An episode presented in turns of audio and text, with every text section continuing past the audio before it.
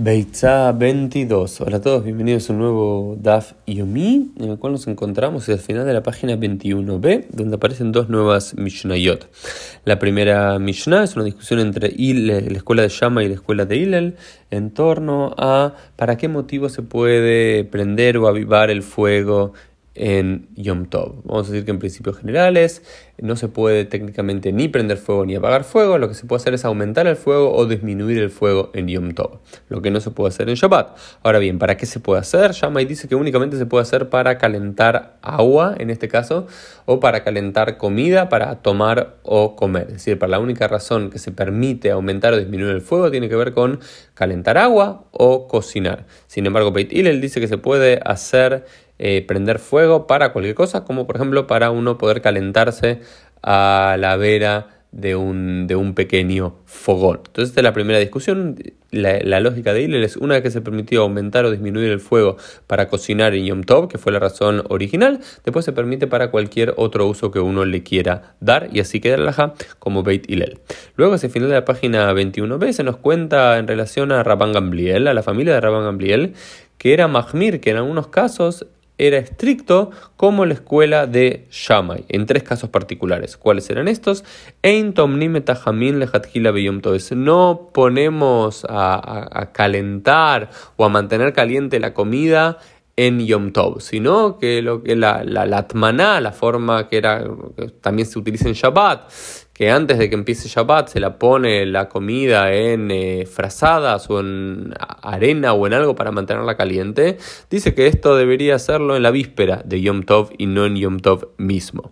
Después otra cosa que dice es Yom Tov. Si una menorá, si un candelabro se cayó en Yom Tov, no se lo arregla. ¿Por qué? Porque él siente que esto es como que boné. Nirá que boné puede ser visto como si uno estaría, estaría construyendo esa menorá, ese candelabro en Yom Tov, lo cual eh, es una de las 39 tareas prohibidas, la de construcción. Sin embargo, el principio general de Hillel no es como este de Shammai, sino que Hillel dice Ein boné Bakeilim.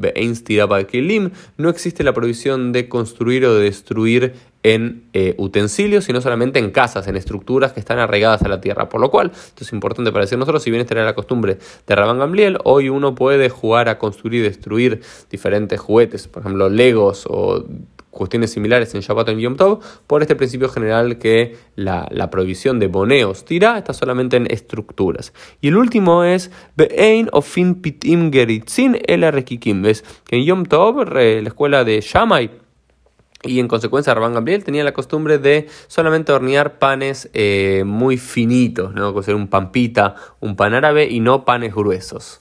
Eh, ¿Por qué? Porque al parecer los panes gruesos llevaban mucho trabajo y la escuela de llama y decía no es necesario hacer tanto. Digamos, es como que la escuela de llama y una y otra vez quiere limitar bastante la permisibilidad que la propia Torah y la tradición rabínica le dio a poder cocinar o utilizar manipular el fuego en Yom Tov.